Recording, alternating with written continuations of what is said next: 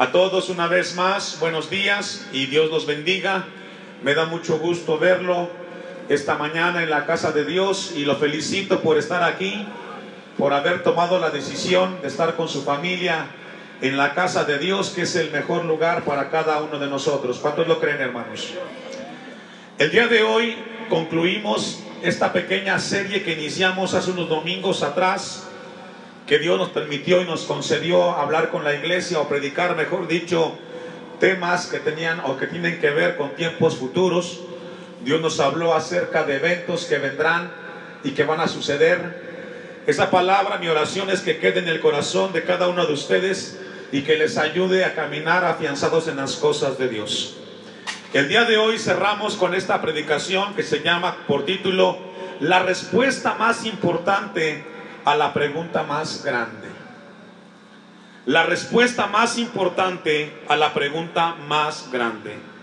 De todas las preguntas que se pueden formular, ninguna es más importante que la que encontramos en el pasaje que hemos leído. ¿Qué cosa haré? Dice el texto. Haciendo qué cosa heredaré la vida eterna. Qué pregunta tan, tan tan profunda que encontramos aquí registrada. Obviamente, si hacemos esa pregunta en un contexto contemporáneo como en el cual nos encontramos nosotros, pues muchos dirían, pastor, hay otras preguntas más importantes para nosotros. Para otros quizás la pregunta más importante es cómo tener éxito en la vida. Para otros sería otra pregunta importante, eh, cómo tener prosperidad económica. Para otros quizás eh, cómo tener mejor impacto con mi vida en esta tierra. Las preguntas difieren de acuerdo al contexto. Y seguro estoy que quizás para ustedes en esta mañana hay otras preguntas más importantes que la que encontramos registrada aquí en la palabra de Dios. Sin embargo, con una profundidad espiritual, la pregunta que hace este abogado de la ley que está aquí registrada es la pregunta más importante que puede pasar por la mente del ser humano. Porque esta pregunta nos habla y nos dice que hay una realidad en la vida del ser humano. Y es que el hombre, sin importar la idiosincrasia, el tiempo en el cual haya existido, la vida del hombre es inmortal. ¿Escuchó eso? Lo que esta pregunta nos arroja y hoy Dios nos recuerda es que todos los seres humanos, sin excepción alguna, todos somos seres inmortales. Hay ciertos pensamientos como el materialismo, la reencarnación, que niegan que las personas cuando terminan su vida aquí se acabó todo. Sin embargo, esta palabra nos habla que hay una eternidad en la vida del hombre hay una inmortalidad y que tarde que temprano la enfrentaremos. Dejo un apartado ahí y vamos a leer un texto que encontramos en el libro de Daniel capítulo 12. Libro de Daniel capítulo 12 y vamos a leer el texto 2. Este pasaje que tenemos aquí registrado en Daniel es un pasaje que los judíos del tiempo de, Jesús tenían muy presente en el momento cuando Jesús le hacen esta pregunta. Y muchos de los que duermen, la palabra dormir ahí es una palabra que hace referencia a la muerte, y muchos de los que mueren en el polvo de la tierra serán despertados. Unos para vida eterna y otros para qué, hermanos? Y confusión perpetua. Lo que Daniel nos está hablando es que la inmortalidad de los seres humanos, según la Biblia, está destinada en dos lugares. Uno que se llama el cielo y otro que se llama el infierno. Todos nosotros, tarde que temprano, pasaremos de esta vida y estaremos en alguno de esos dos lugares. Y la decisión para estar en cualquiera de esos dos lugares, porque no hay un tercero, se decide aquí en esta tierra, mientras estamos con vida en este lugar. En los evangelios de Mateo, de Marcos, Lucas y Juan, encontramos diferentes momentos en los cuales algunas personas tuvieron interés por la vida eterna. Había cierta inquietud. En Mateo capítulo 19, versículo 16, encontramos otra, otra ocasión cuando viene otra persona acercándose a Jesús con un interés muy profundo.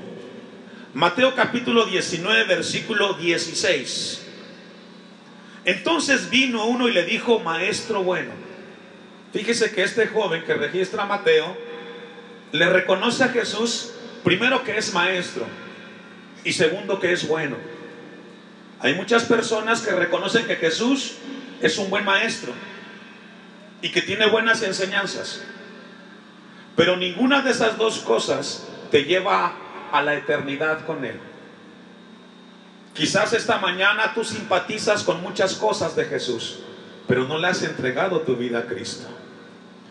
No es suficiente conseguir, a Jesús o considerarlo como una buena persona con buenas enseñanzas.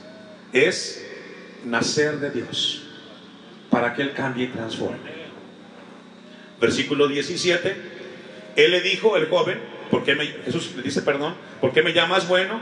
Ninguno hay bueno sino uno, Dios. Mas si quieres entrar en la vida, guarda los mandamientos. Aquí la vida es la vida eterna.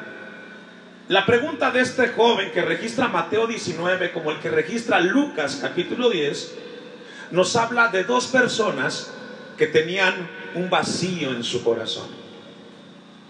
Porque los dos conocían de Dios, tenían un conocimiento de Dios.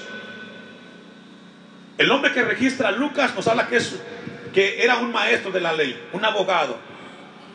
Usted en el día de hoy cuando hablamos de abogado, viene a la mente siempre un licenciado en derecho, que aplica las leyes, que las interpreta, etcétera. En el tiempo de Jesús y en la actualidad hay abogados que también interpretan las cosas religiosas.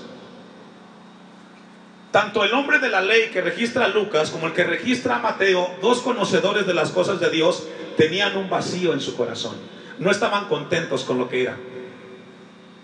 Y es posible que tú conozcas de Jesús. Quizás desde niño te vienen enseñando cosas de Dios, pero en el fondo tienes un vacío, nada te llena. Y buscas en diferentes lugares, con amigos, en eventos, en convivencias, poder mitigar ese vacío que tienes en tu corazón. Y es así como muchas personas cuando tienen un vacío buscan en diferentes lugares cómo llenar ese vacío que tienen en su corazón. Y así es como el hombre ha entrado en las drogas, en el alcoholismo, en los placeres excesivos, porque buscan algo que les llene su corazón. Algunos con una novia, otros con un novio, tienen la novia, el novio, y se sienten igual, vacíos. Porque nada ni nadie podrá llenar el vacío que solamente Cristo puede llenar en el corazón del hombre. ¿Cuántos dicen amén? Puedes buscar, puedes emprender una aventura en tu vida y poder encontrar algo que sacie eso que tú tienes, que no lo puedes calmar con nada, ni con nadie.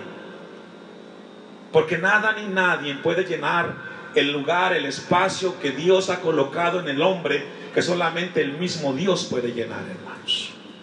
Estos dos hombres estaban inquietados, algo les inquietaba, sabían de Dios, conocían la religión, pero se sentían vacíos. Sigamos leyendo el texto. Versículo 20. El joven le dijo, todo esto, ¿me ayuda a leer? ¿Qué más me falta? Y sabe que esto nos habla y nos recuerda que quizás pueden haber personas en una iglesia como esta, quizás, y desde hace mucho tiempo han estado siguiendo las cosas de Dios y se siguen sintiendo vacíos. Una vez más, Dios toca tu corazón para que le recibas y dejes ese vacío fuera de ti. Este joven dice, desde mi juventud he ido al templo, he escuchado cualquier cantidad de mensajes, he leído la Biblia, pero no tenía Cristo en su corazón. Qué tan importante es este momento que registra Mateo. Lo he guardado, ¿qué más me falta? Dice este joven. Jesús le dijo, si quieres ser perfecto, anda, vende lo que tienes y dalo a los pobres y tendrás tesoro en el cielo, ven y sígueme. Tres cosas que Jesús le comentó a este joven que tenía que hacer. Y estas tres cosas tienen que ver con las prioridades del hombre. Todos tenemos prioridades y cosas importantes en nuestra vida. Y lo que este pasaje registra o revela es que para este joven que conocía las cosas de Dios y que guardaba la palabra de Dios desde su juventud, y aunque estaba en la iglesia, Dios no era lo más importante en su vida. Dios no era lo más importante en su vida. Jesús lo confronta y le dice a este hombre, ¿quieres ser alguien que pueda entrar a la vida eterna? Entonces tienes que despojarte de lo que tienes y tengamos cuidado, no tiene que, nada que ver con las cosas materiales. Porque algunos pueden decir, bueno, pastor, entonces voy a ser pobre, vender lo que tengo para heredar la vida eterna. No, sino que las cosas materiales revelan la prioridad del corazón en el hombre,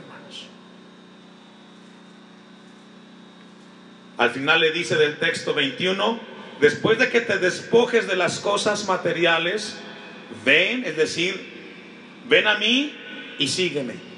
22. Oyendo el joven esta palabra, ¿se fue qué? Pregunta, ¿por qué se entristeció? ¿Qué produjo tristeza en el corazón de este joven?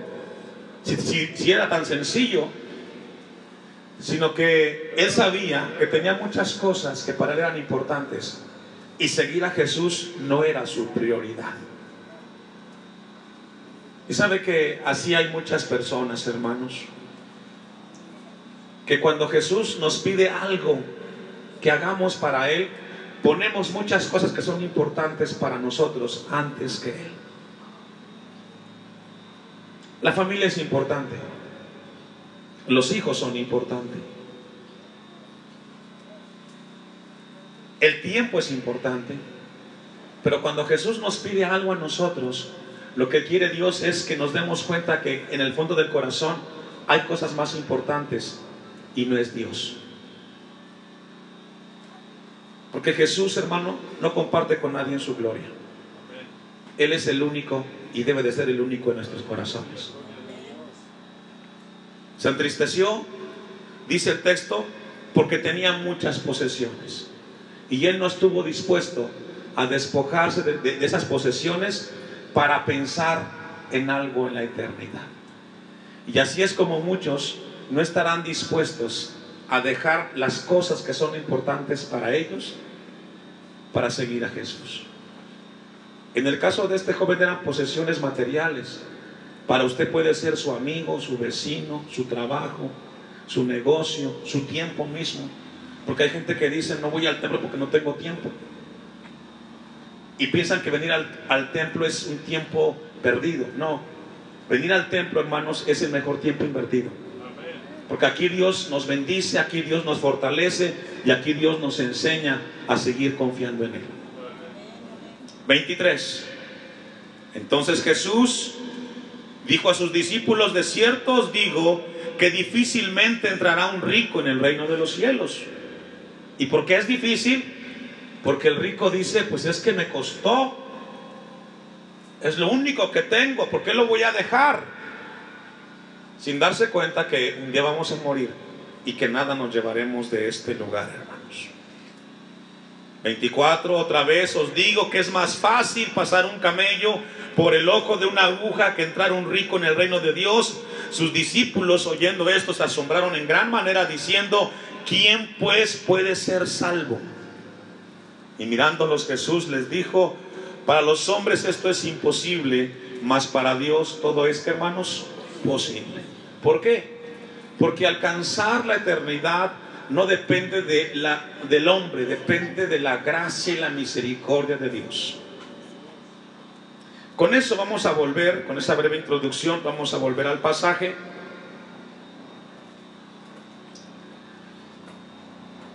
De Lucas capítulo 10. Y vamos a ver este momento, esta historia que está registrada en la Biblia. Ahora, hermanos, algo muy importante que debemos de tener en mente cuando leemos este pasaje es que casi siempre equivocadamente cuando hablamos del tema eternidad, hablamos de una prolongación de tiempo, ¿cierto? Cuando pensamos en, en eternidad, hablamos de de un tiempo muy largo que nunca termina. Sin embargo, en la Biblia la palabra eternidad tiene una connotación di distinta o un poco más profunda. Y habla de comunión, habla de relación. Dice Lucas 10:25. Y he aquí un intérprete de la ley, habla de alguien preparado, conocedor, se levantó. Esa palabra se levantó habla de respeto. ¿Habla de qué, hermanos? Respeto. ¿Sabe que este hombre nos enseña algo? Que cuando alguien se dirige a Jesús, se tiene que dirigir con respeto. Hoy tristemente el hombre le ha perdido el respeto a las cosas de Dios. Y tristemente también dentro de la iglesia. Este hombre se levantó con respeto. Escuchar a Cristo, su palabra, una predicación, hablar de Jesús, merece respeto, hermanos. No se le olvide eso. Y cuando usted esté con sus hijos y sus hijos quieran hacer un chiste, una broma de Jesús o de un texto de Jesús, usted como adulto tiene que corregirlo y decirle, con las cosas de Dios no se juega. Porque me ha tocado, hermano, como pastor me ha tocado estar en algunos hogares y de repente están en la plática bromeando y alguien dijo un chiste, ah, así como dijo Jesús o como dice la palabra de Dios, y luego se ríen. Eso, hermanos, es falta de respeto. A Dios lo que es de Dios y al César lo que es del César. Si es algo terrenal, así abórdalo. Pero nunca te olvides que las cosas de Dios merecen respeto. ¿Cuántos dicen amén? Y es tarea de los padres. Y aquí un intérprete de la ley se levantó y dijo para probarle, maestro, haciendo qué cosa heredaré la vida eterna. Este hombre conocedor de las cosas de Dios tenía una inquietud, sabía mucho de las cosas de Dios, pero había un vacío en su corazón que le intrigaba saber de la vida eterna. Estaba preocupado y quería saber la profundidad de esa vida eterna. La vida eterna nos habla no solamente de un tiempo prolongado, sino que nos habla de una comunión que debe de estar con el Señor. Una comunión la cual debe de estar centrada en nuestro Dios. Miren lo que dice Juan capítulo 17, versículo 3. Evangelio de Juan, capítulo 17.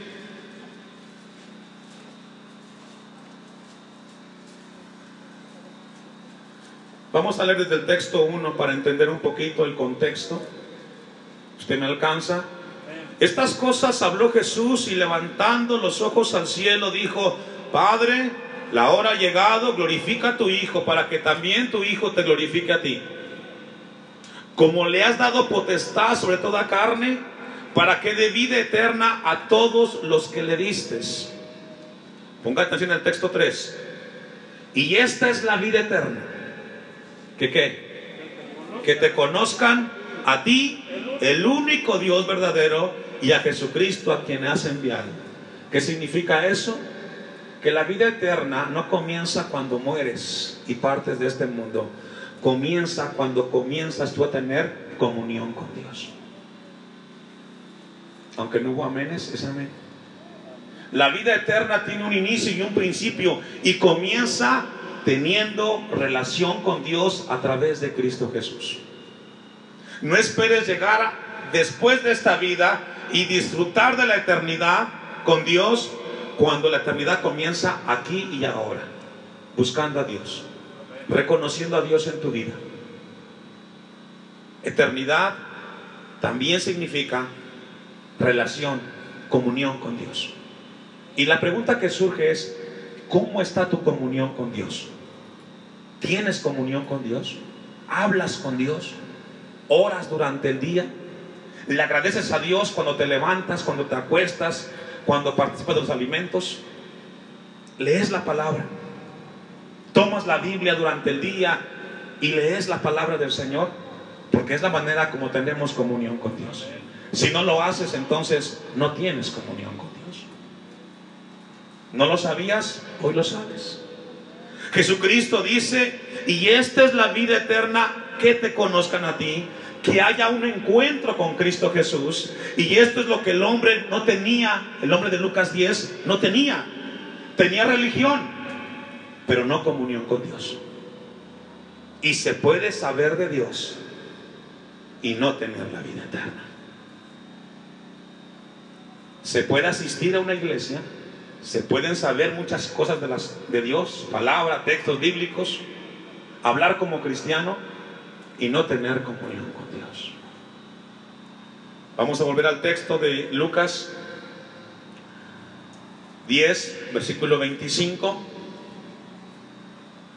Haciendo qué cosa heredaré la vida eterna. Él le dijo, ¿qué está escrito en la ley? ¿Qué hizo Jesús? Inteligentemente Jesús le dice, pues ¿qué has leído?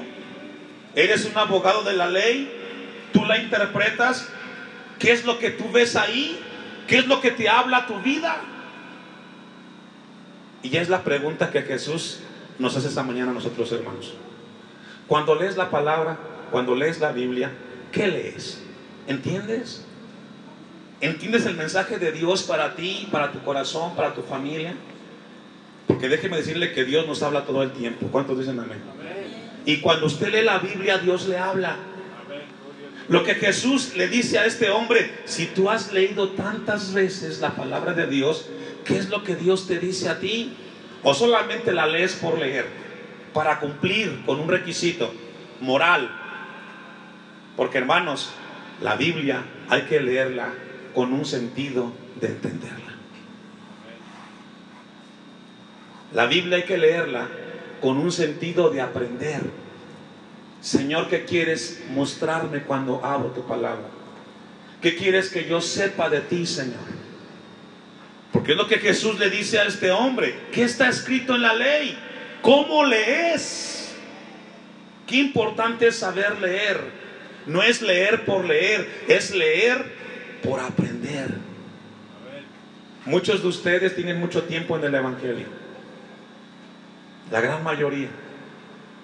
Ya deberían de ustedes estar haciendo otras cosas para el Señor, además de escuchar su palabra. Porque ya sabemos lo que tenemos que hacer, pero no lo hacen. Sabemos cómo conducirnos, qué hacer, pero nos falta la práctica. Y eso fue lo que hizo Jesús con este hombre. ¿Cómo lo lees? Tanto tiempo interpretándolo y no has podido.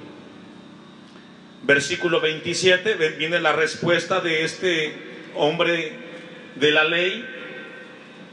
Aquel respondiendo dijo, amarás al Señor tu Dios con todo tu corazón y con toda tu alma y con todas tus fuerzas y con toda tu mente y a tu prójimo como a ti mismo. La Biblia tiene y nos habla de diez mandamientos. Los primeros cinco tienen que ver del hombre con Dios. Los últimos cinco tienen que ver con el hombre con su prójimo. Cuando Dios nos habla acerca de estos mandamientos, nos habla primero de darle toda la gloria y la honra a Dios. Y los últimos cinco tienen que ver con nuestro prójimo. Vamos a ver un poquito y entender un poquito acerca de esto. Vamos a leer unos textos. Deuteronomio capítulo 11.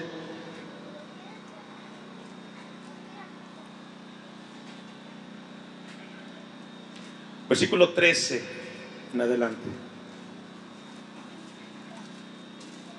Deuteronomio capítulo 11, versículo 13. En la cultura judía se tenía o se tiene la costumbre que los judíos tienen que orar dos veces al día y recitar estos textos que vamos a leer. Con el propósito de que se los aprendan de memoria y número dos, que lo apliquen a su vida. Esa es tradición judía. Aprenderte textos de memoria, recitarlos todos los días para que te los aprendas de memoria y luego los apliques a tu vida. Ponga su vista ahí, Deuteronomio 11:3. Si obedeciereis cuidadosamente a mis mandamientos que yo os prescribo hoy, mandando, amando a Jehová vuestro Dios, ¿y qué? Y sirviéndole con todo vuestro corazón y con toda vuestra alma, esto tenían que aprendérselo de memoria. Para que cuando se lo aprendieran de memoria, esa palabra en su mente les dijera, obedece los mandamientos de Dios, ámalo con toda tu fuerza y sírvele de todo tu corazón y con toda tu alma. Texto 14. Yo daré la lluvia de vuestra tierra a su campo, la temprana y la tardía, y recogerás tu grano, tu vino y tu aceite. Daré también hierba en tu campo para tus ganados, y comerás y te saciarás. ¿Cuándo sucede esto? Cuando tú ames a Dios de todo tu corazón, con todas tus fuerzas, le sirvas de corazón y con toda tu alma. ¿Sabe que Dios ha prometido bendecirnos? En todas las áreas. Pero muchas veces, hermano, esas bendiciones están detenidas en nuestras vidas porque no hemos aprendido a amar a Dios con todo nuestro ser. Lo amamos cuando nos conviene. Le buscamos cuando nos conviene. Y no le damos todo nuestro ser, le damos una parte y la parte que más nos sobra. Si buscáramos a Dios de corazón, hermanos, como dice su palabra, seríamos un pueblo que confiara en su Dios y Él nunca nos dejaría. 16. Guardaos pues que vuestro corazón no se infatúe y os apartéis y sirváis a qué? Y os inclinéis a ellos. Y esto es lo que hace mucho. A Dios le pones muchos peros, pero allá afuera haces todo lo que te pide.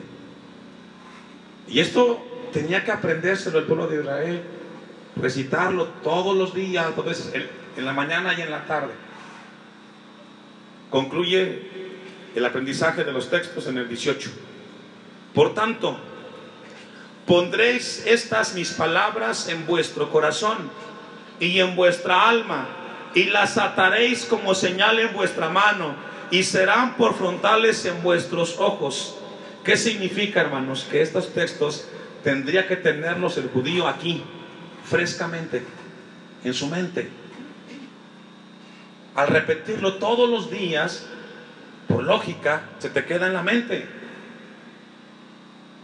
para que lo pongas por práctica. Si yo le preguntara en esta mañana aquí a la iglesia, ¿cuántos textos te sabes de la palabra de Dios? ¿Y cuántos de esos textos los pones por práctica? ¿Qué pasaría? Nos daríamos cuenta que ni una cosa ni la otra, y algunos por ahí medio. Por eso Jesús le dijo a este hombre de la ley, ¿cómo lees? ¿Lo has hecho? Vamos a volver al texto, hermanos, de Lucas 10. Lo que Jesús le estaba diciendo a este hombre es que él sabía la respuesta a la pregunta que estaba haciendo. El hombre sabía la respuesta.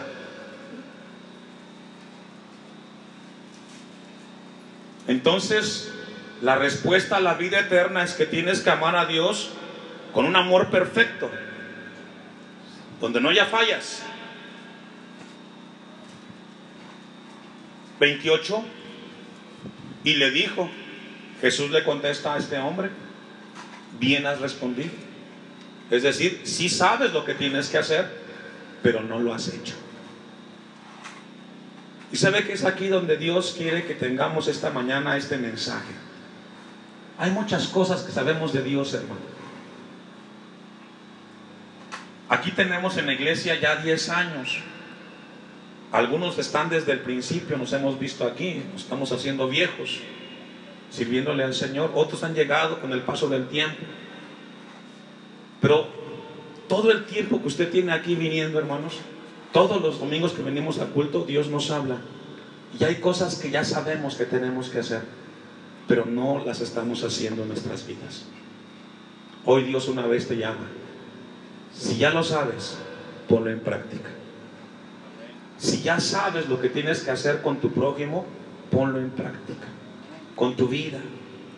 Jesucristo le dijo, bien has respondido, haz esto y vivirás. Porque obedeciendo la palabra de Dios nos lleva en el camino de la vida eterna.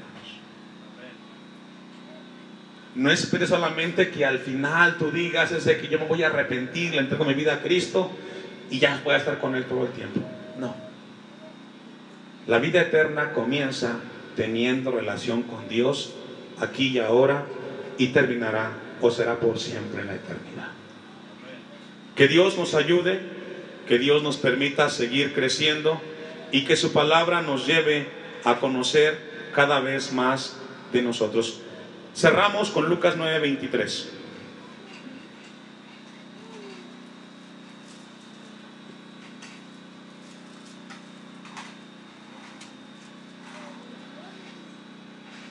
Y decían todos, y decía todos, mejor, perdón, y decía todos, si alguno quiere venir en pos de mí, si alguien decide seguir a Jesús, niéguese a sí mismo, tome su cruz de vez en cuando, cada día, todos los días, ¿y qué más? Jesús no es una opción, hermanos, es una decisión. Y es siempre seguirle.